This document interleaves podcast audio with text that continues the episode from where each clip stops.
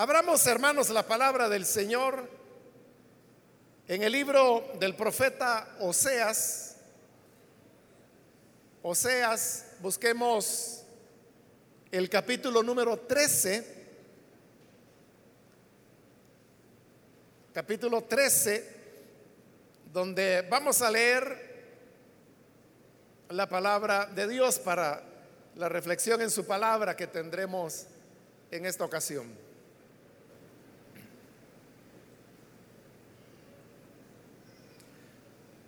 La palabra de Dios en el libro del profeta Oseas, capítulo 13 y versículo 1, nos dice, cuando Efraín hablaba, hubo temor, fue exaltado en Israel, más pecó en Baal y murió. Amén. Solo eso leemos, hermanos. Pueden tomar sus asientos, por favor.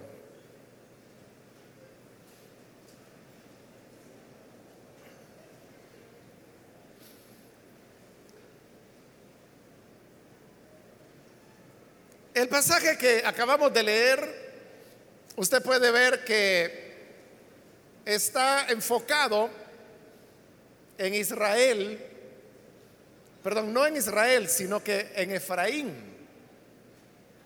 el cual dice ahí que cuando hablaba, infundía temor entre quienes le escuchaban y que luego fue exaltado en Israel. Es decir, que Efraín, que fue una de las doce tribus de Israel, fue una tribu que recibió muchos privilegios en la historia del pueblo de Israel. Y a eso obedece que el profeta Oseas diga en este versículo que Efraín fue exaltado. Esos privilegios y ese exaltamiento comenzaron desde que Efraín era era joven. Recordemos que Jacob, que luego se llegó a llamar Israel, tuvo doce hijos. Y uno de esos hijos fue José, el cual fue odiado por sus hermanos, vendido como esclavo. Pero esa esclavitud a la cual José fue entregado fue el mecanismo que Dios utilizó para luego preservar con vida al pueblo de Israel, pero también a otras naciones, durante esos siete años consecutivos de hambruna que hubo en el mundo conocido de esa época. Este José tuvo dos hijos, que fueron Manasés y Efraín. Manasés era el primogénito y Efraín fue su segundo hijo. Después, Jacob se va a vivir con toda su familia, es decir, todo lo que Israel era en ese momento, a Egipto, donde Jacob vive durante 17 años y cuando ya se acerca el momento de su muerte, José lo va a visitar, pero él lleva a sus dos hijos, a Manasés y a Efraín. Los dos en ese momento ya eran muchachos que mínimamente andaban por unos 24, 25 años de edad. Y entonces Jacob ya está bastante enfermo, debilitado, su vista ya está en malas condiciones. E, él ya no tiene una visión de joven, sino que ya es un anciano de más de 100 años de edad y su vista es ahora muy limitada. Pero cuando él oye que José, su hijo, lo viene a visitar, él pide que lo ayuden para poderse sentar en la cama, porque ya no podía sentarse solo.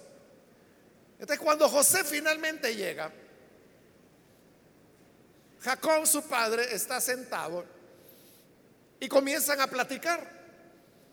Y entonces es cuando Jacob le pide a su hijo José algunos favores, como por ejemplo, que no lo vaya a sepultar en la tierra de Egipto, sino que cuando él muera, que lo lleve hacia la tierra de Canaán, que también se la conoce como la tierra prometida, y que él fuera sepultado en la propiedad que Abraham había comprado, donde estaba sepultado precisamente Abraham y Sara, los padres de Jacob, que eran Isaac y Rebeca, y además Jacob había también sepultado ahí a Lea, quien era la madre de la mayor parte de sus hijos, no la madre de José, pero sí de la mayor parte de sus hijos.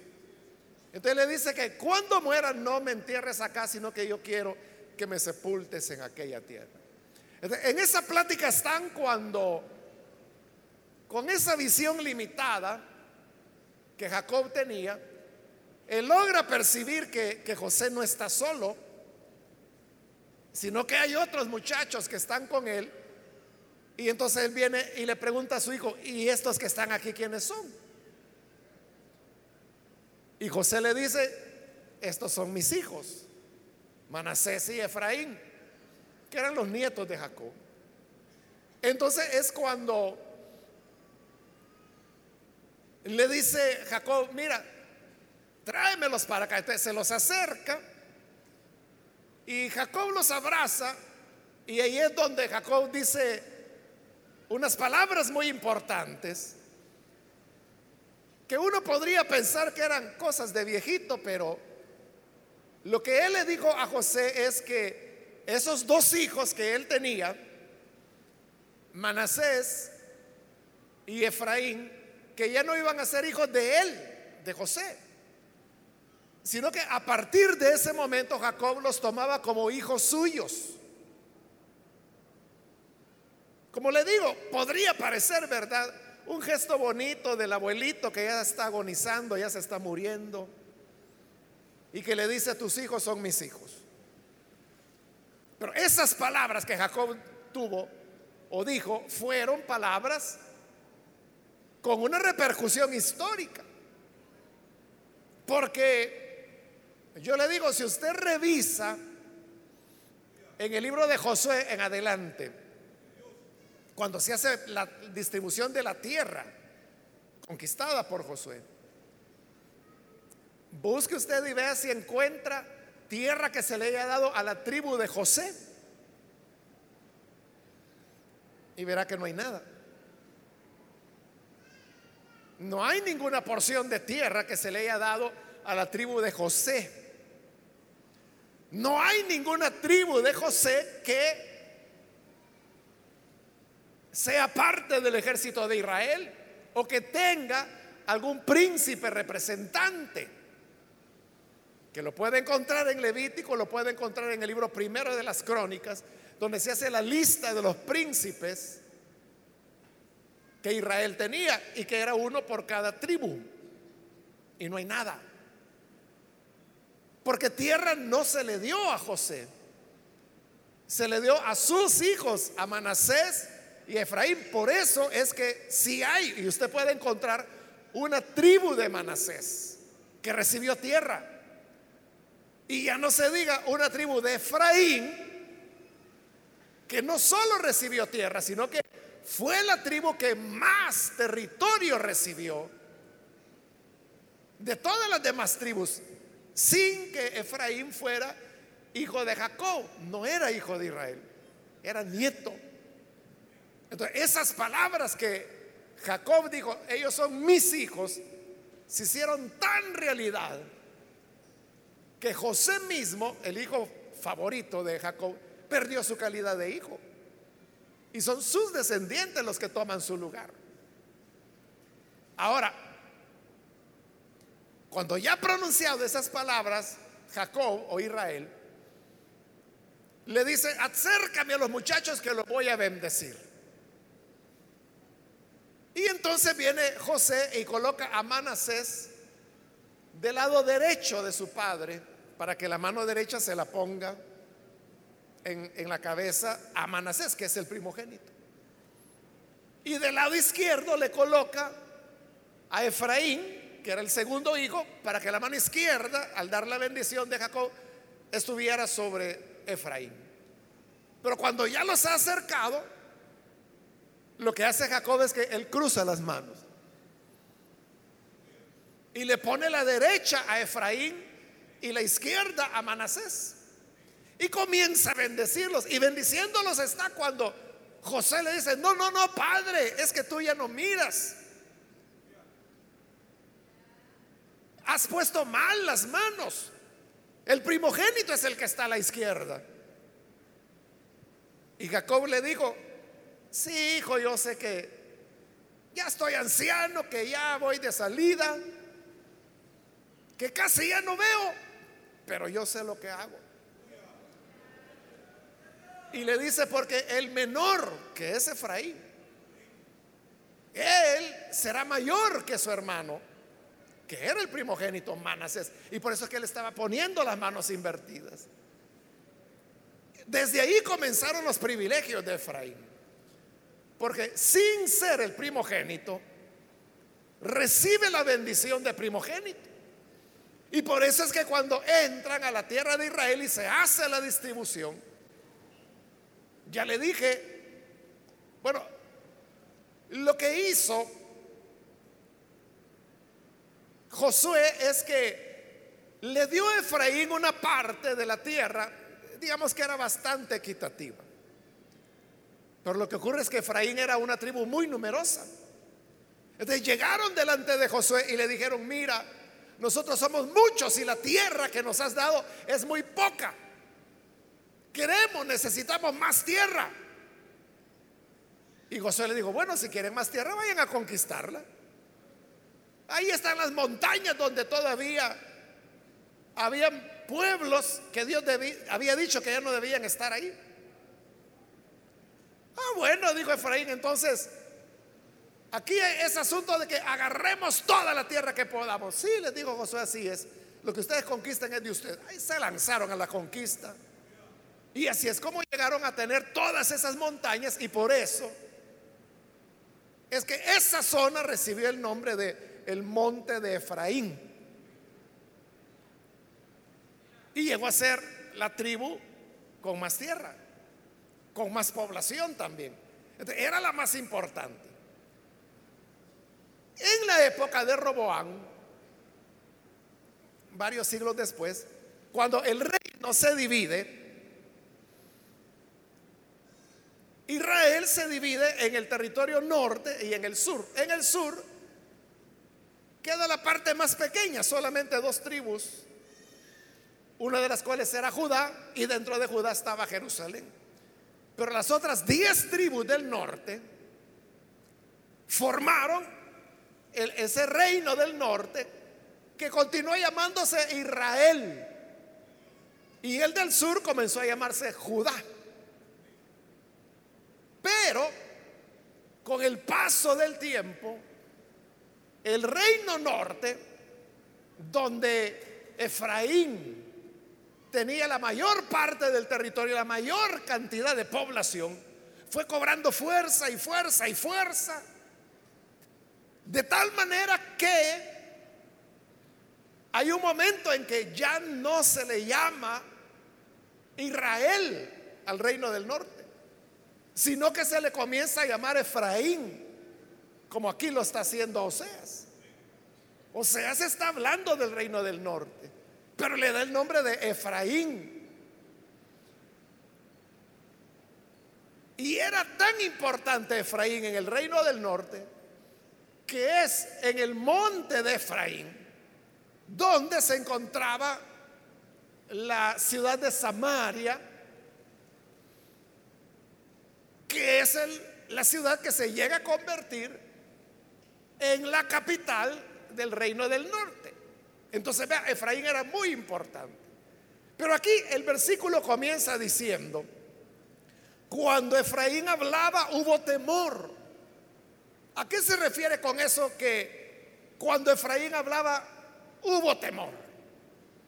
Se refiere a que ese reino del norte, que aquí ya, o sea, lo está llamando Efraín, llegó a ser militarmente muy poderoso. Y por eso es que cuando Efraín declaraba la guerra, es decir, hablaba en contra de otra nación y a veces era en contra de Judá. Pero cuando ellos hablaban, temblaban. Los pueblos temblaban, las naciones. Por eso dice, cuando Efraín hablaba, hubo temor. Porque se llenaban de temor en pensar que ese poderoso reino que hoy se llamaba Efraín iba a atacarles y derrotarles.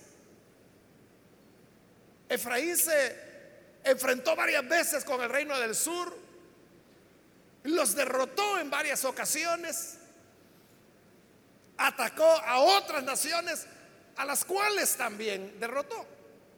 Entonces ahí lo que tenemos es un Efraín rodeado de privilegios, como he dicho, con mayor población, con mayor territorio, con mayor poder, con mayor autoridad, asiento de la capital del reino, con un poderío militar que cuando hablaba producía temor a los demás. Entonces se ha llegado a convertir en una nación poderosa, respetada. Y por eso continúa el versículo diciendo, fue exaltado en Israel. Así como Israel había sido exaltado al punto que cuando hablaba los demás temían, a veces Dios también, hermanos, puede exaltar y bendecir algunas personas de tal manera que cuando estas personas hablan, todo el mundo escucha. Todo el mundo guarda silencio. Como Job. Job dice en su libro que, aunque él no era viejo, dice que cuando él llegaba a un lugar, él era tan respetado que dice que los ancianos se ponían en pie cuando Job llegaba. Cuando él hablaba, todo el mundo hacía silencio para escuchar lo que él tenía que decir. Entonces Dios puede exaltar y bendecir a las personas hasta llevarlas a un punto que la persona nunca soñó, nunca imaginó y tampoco ni siquiera deseó. No estaba dentro de sus planes, no estaba dentro de su visión de lo que sería el futuro en su vida. Pero por ese apego a Dios y por ese exaltamiento que solo Dios da, llegan a poseer posiciones de exaltamiento, de respeto y de autoridad, que como ahí lo dice que cuando hablaba, todos los demás temían. El problema, hermanos, de una persona, y puede ser una iglesia también, o puede ser un país como lo era ahí, cuando se es exaltado, es que la persona pierda la, conciencia y la visión de que todo lo que tiene no lo no le pertenece todo lo que tiene le ha sido dado de parte del Señor. El problema es que la persona llegue a pensar que lo que tiene lo tiene por su linda cara, o por lo que hizo, o por lo que hace, o por el tiempo que pueda tener, o por la posición que se pueda desempeñar. Porque hay posiciones, roles dentro de la iglesia, lo que nosotros llamamos privilegios. De una persona que es colocada en una posición de privilegio, puede ser un líder, puede ser un supervisor, puede ser una persona que, que tiene un rol, coordina las mujeres de determinada zona, los jóvenes de determinado sector. La persona en algún momento puede engañarse a sí misma y llegar a pensar que la autoridad, la confianza, el exaltamiento que se le ha dado, se le ha dado por lo que él es. Como que si fuera él o ella quien está generando el rol, cuando es lo inverso, el rol existía, es él o ella quien fue invitado a fungir dentro de ese papel. Cuando la cabeza se llena de humo, entonces la gente ya no ve bien. O cuando una persona es exaltada y es colocada en alto, hay gente que se marea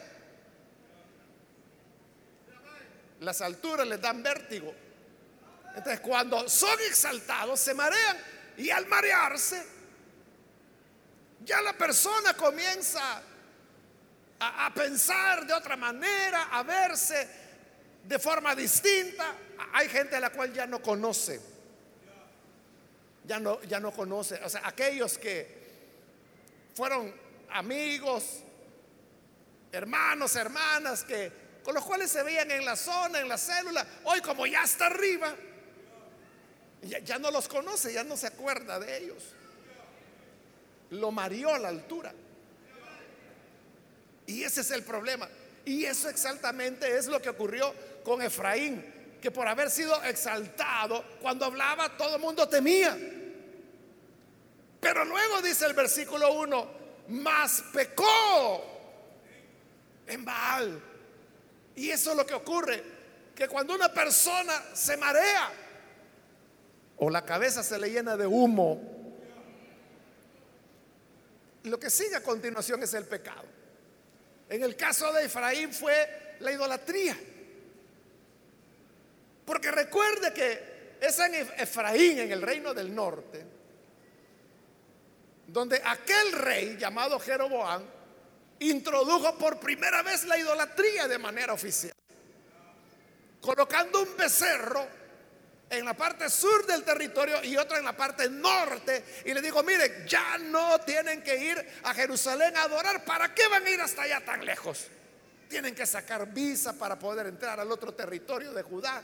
No, aquí está el Dios que los sacó de Egipto. Estos bueyes que están aquí, estos son los dioses que los sacaron. Adoren acá.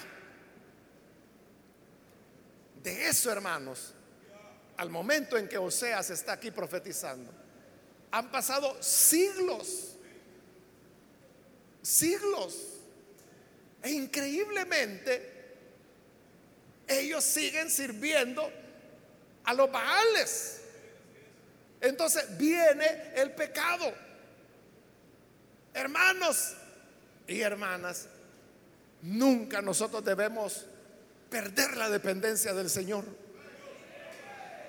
Que Dios nos libre de llenarnos de orgullo o de llenarnos de una confianza excesiva, de pensar, es que mire, lo que pasa es que yo ya tengo experiencia dentro de la obra de Dios.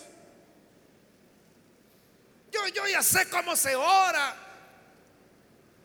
por una persona endemoniada. Ya sé cómo se ora cuando alguien necesita recibir el bautismo del Espíritu. Ya sé cómo se evangelizan los amigos. Todo lo sabe ya. Y como todo lo sabe ya, ya no depende del Señor, sino que comienza a confiar en sus capacidades. Entonces dice, yo tengo tantos años de experiencia, pero usted sabe que en esto de la obra de Dios, la experiencia es nada. La experiencia es nada. Si el Señor no nos ayuda, podrás tener tres mil años de experiencia, pero es nada si la gracia de Dios no está con nosotros? Eso es así. Ese fue el gran error que cometió Sansón, que él ya tenía experiencia en andar magullando filisteos. Él era experto en eso, solo y a veces sin más arma que la mandíbula de un asno, era capaz de derrotar a cientos de filisteos. Eso hizo que se confiara. Y fue olvidándose de Dios. Y fue llevando una vida cada vez de mayor desobediencia. La vida de él, la debilidad de Sansón eran las mujeres, pero no cualquier mujer. Las mujeres paganas, especialmente filisteas. Era un hombre de prostíbulos, de prostitutas, de filisteas, mujer por aquí, mujer por allá. Esa era una vida de inmoralidad la que él llevaba. Pero él confiado en que tenía mucha fuerza y por eso hasta se pone a jugar, porque se casa otra vez y con otra filistea, la que se llamaba Dalila. Entonces ella era filistea, era leal a su nación, no a su esposo que era israelita. Entonces los de su pueblo le dijeron, mira, averíguanos cuál es el secreto de la gran fuerza que tiene tu esposo. Y entonces Dalila comenzó a tratar de averiguar. Y ahí es donde Sansón se pone a jugar con ella. es que mira, si me atan con siete lazos nuevos, ahí pierdo la fuerza. Y era mentira. Si me atan la, las, la cabellera, a, una hiladera, ahí voy a perder la fuerza. Y tampoco, y fue así jugando, en ese jugar, ese era el problema, que como él sabía que era muy fuerte, él sabía que cuando él hablaba todo el mundo temía, él sabía que era el exaltado, era el campeón de Israel, hasta que finalmente le dice la verdad. Es que lo que pasa, le dice, es que yo soy nazareo. Desde que nací, desde el vientre de mi madre, yo fui separado para Dios y por eso es que no me corto el pelo, porque en el voto del nazareo usaban el pelo largo en señal de humillación. Pero si me llegan a cortar el cabello, le dijo, ahí sí voy a perder mi fuerza. Ni lenta ni perezosa Dalila agarra las tijeras y le corta el pelo. Y entonces les avisa a los filisteos, hoy sí ya pueden venir, ya lo tengo, ya lo tengo atrapado. Y cuando llegan, Dalila dice, Sansón, ahí vienen los filisteos. Y Sansón despierta. Y él dijo, fíjese las palabras de él, esta vez saldrá igual que las anteriores. Filisteo, vengan para acá, papito, les voy a dar su chocolatito y esta vez no pudo. Y dice el libro de jueces que el Señor ya lo había abandonado. Él no lo sabía, pero ya Dios lo había abandonado y cuando quiso luchar no pudo. Entonces lo atraparon, le sacaron los ojos, lo dejaron ciego, lo ataron y lo llevaron para que le sirviera de juguete en el templo del Dios que tenían los filisteos. Entonces cuando el ser humano se llena de orgullo, puede creer que, no, si yo todo lo puedo, todo lo sé, tengo experiencia, ya sé cómo hacer las cosas. Pero repito, aquí no es cuestión de conocer, no es cuestión de experiencia, no es cuestión de cuánto tiempo llevas, no es cuestión de cuál es tu currículo espiritual, cuál ha sido tu jornada dentro de la fe cristiana. Todo eso tiene valor cero. Cero, porque no es ni la experiencia, ni el tiempo, ni el conocimiento, ni la sabiduría, ni el saber cómo se hacen las cosas. Depende solamente de que la gracia de Dios pueda estar con nosotros, obrando. De eso depende el éxito y el exaltamiento. ¿Qué nos puede hacer perder ese exaltamiento? Lo que lo hizo perder a Efraín. Por eso dice, Efraín pecó en Baal y murió. O sea, aquel que era el grande, aquel que era que, el que hablaba y las naciones temblaban, aquel que era el exaltado de Israel, pecó, se acabó. Así, de la noche a la mañana. Pecó, se acabó. Pecó y murió, dice. Más claro no puede ser. ¿De qué fue lo que pasó? Que como no se arrepintieron, vinieron los asirios. Hermano, y le dieron una. Le dieron una a Efraín, que se los acabaron. Esas diez tribus, hermano, se considera que, que se perdieron. O sea, históricamente no hay manera de seguir su rastro. Descendientes de ellos van a ser los samaritanos. Y por eso es que los judíos no se llevaban con los samaritanos, porque los veían como que no eran pueblo de Dios. Porque ellos fueron de tal manera destruidos, fueron deportados, ellos fueron llevados, deportados a Asiria años antes de que Judá fuera deportado por los caldeos. Entonces, ¿qué pasó con Efraín? Se murió. Entonces, vea cómo en Dios está el exaltar. Pero de igual manera, ese Dios que exalta tiene el poder para humillar de manera radical.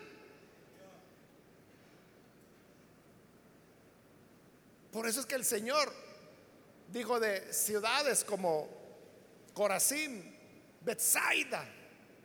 Les digo, ciudades que han sido exaltadas hasta los cielos. Los voy a hacer descender hasta los infiernos. Entonces, vea, del cielo a los infiernos. De la gloria al hundimiento.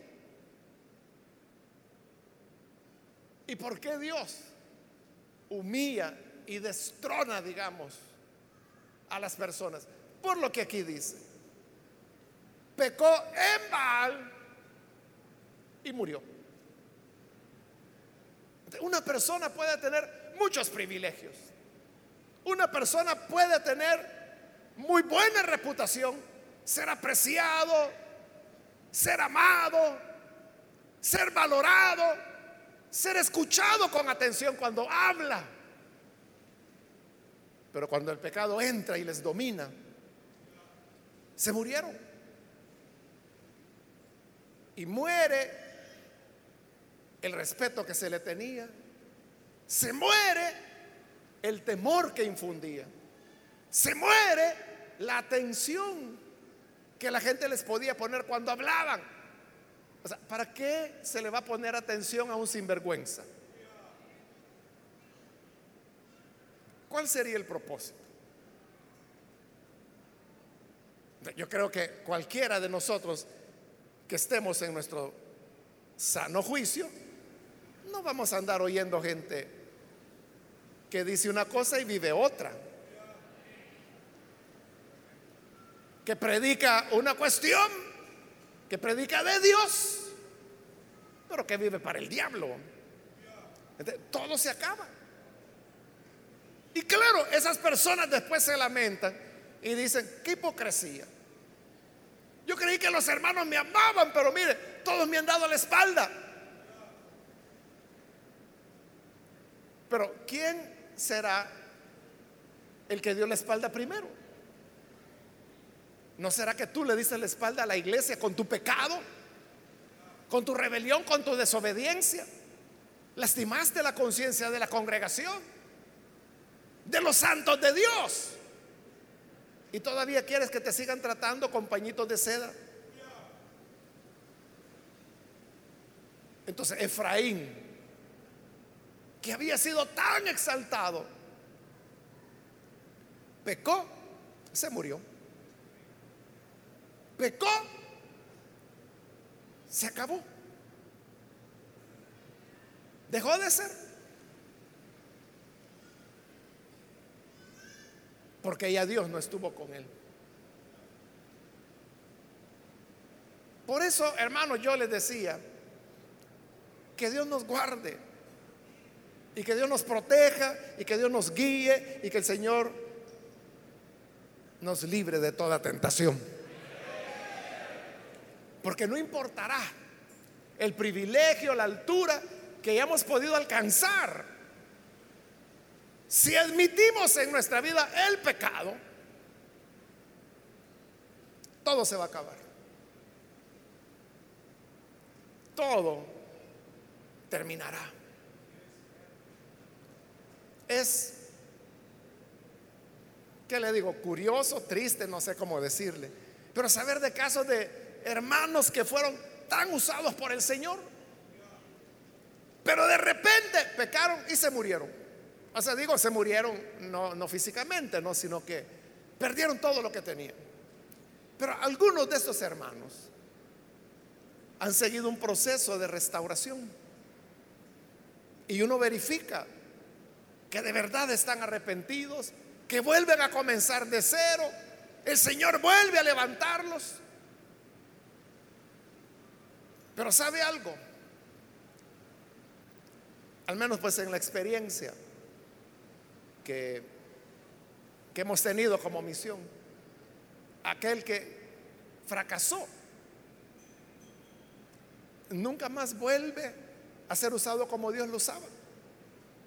O sea, yo no estoy diciendo que Dios no lo haya perdonado. Yo creo que la sangre de Cristo tiene poder para quitar todo pecado.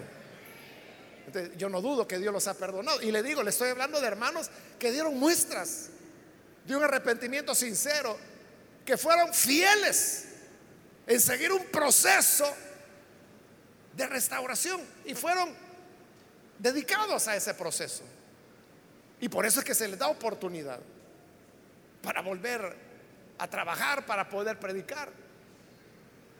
Pero hay algo ahí, hermanos, que yo no sé cómo explicarlo, por eso le decía que no sé si llamarle misterio o llamarle qué, ni sé qué decir. Y uno se pregunta, ¿y, por qué esta persona ya, ya, no vuelve a ser como antes? ¿Por qué? Y uno sabe de que no les ha dado amnesia, no se han olvidado de la Biblia, de la teología, la doctrina, todo, uno sabe que lo conocen, lo manejan muy bien. Pero cuando pecaron, algo murió dentro de ellos. Y ese algo que muere, a eso es a lo que se refiere Oseas cuando dice, fue exaltado en Israel, pero pecó y murió. Por eso le digo que Dios nos libre para que no vaya a morir ese algo dentro de nosotros y que podamos conservar siempre viva la dedicación a Él, la entrega, la pasión, la pureza, la sinceridad. Que Dios nos libre de volvernos mentirosos o pícaros. Que Dios nos guarde. Para que así podamos llevar una vida que realmente le honre a Él para que no muera en nosotros la gracia y la misericordia que Él nos ha otorgado. Amén.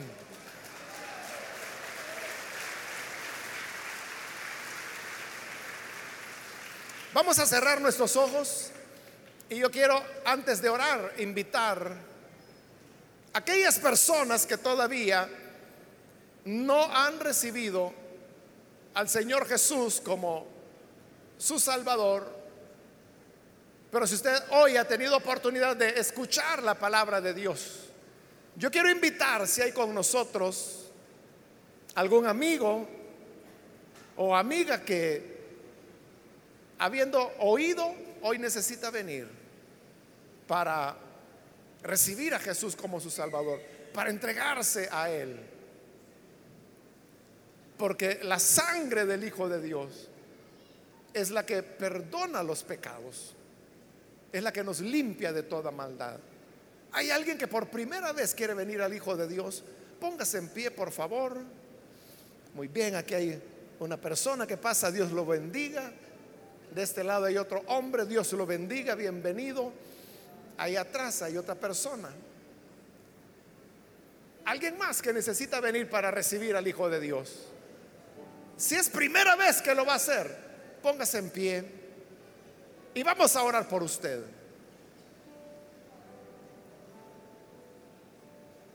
¿Hay alguien que necesita venir? Yo le invito para que la gracia de Dios le pueda alcanzar. ¿Hay alguna persona? ¿Alguien más que necesita venir al Hijo de Dios? Póngase en pie. Y venga, vamos a orar por usted.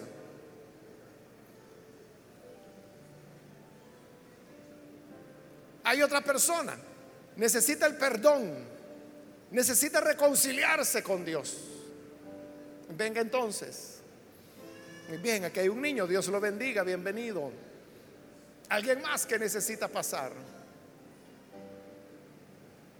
Puede ponerse en pie para que oremos por usted. Muy bien, aquí hay otra persona, Dios lo bendiga, bienvenido. Alguien más que necesita venir al buen Salvador.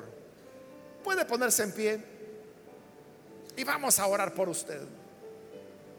Hay alguna otra persona. Venga. Hoy es cuando la gracia de Dios le invita. Bien, aquí hay otra persona. Dios la bendiga, bienvenida. Aquí hay otro niño que pasa, Dios le bendiga, bienvenido también. Alguien más que necesita pasar, póngase en pie. Con toda confianza Hoy es cuando la gracia de Dios le está invitando, tocando su corazón para que pueda acercarse. Alguien más que necesita venir al Hijo de Dios por primera vez, póngase en pie para que oremos por usted.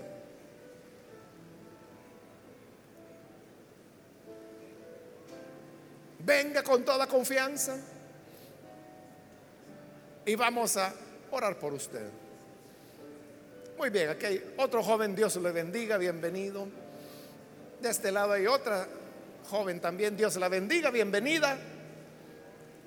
Alguien más que necesita pasar, acérquese. Hoy es cuando la gracia de Dios le invita acérquese, póngase en pie y vamos a orar por usted.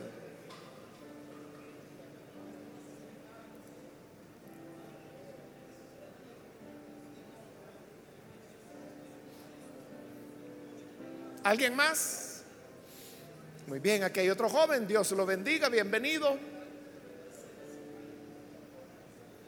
Otra persona que necesita venir para creer en el Hijo de Dios. Muy bien, aquí hay otro hombre. Dios lo bendiga. Bienvenido. ¿Alguna otra persona? Muy bien, aquí hay alguien más. Dios la bendiga. Bienvenida también. Alguien más que necesita pasar. Póngase en pie.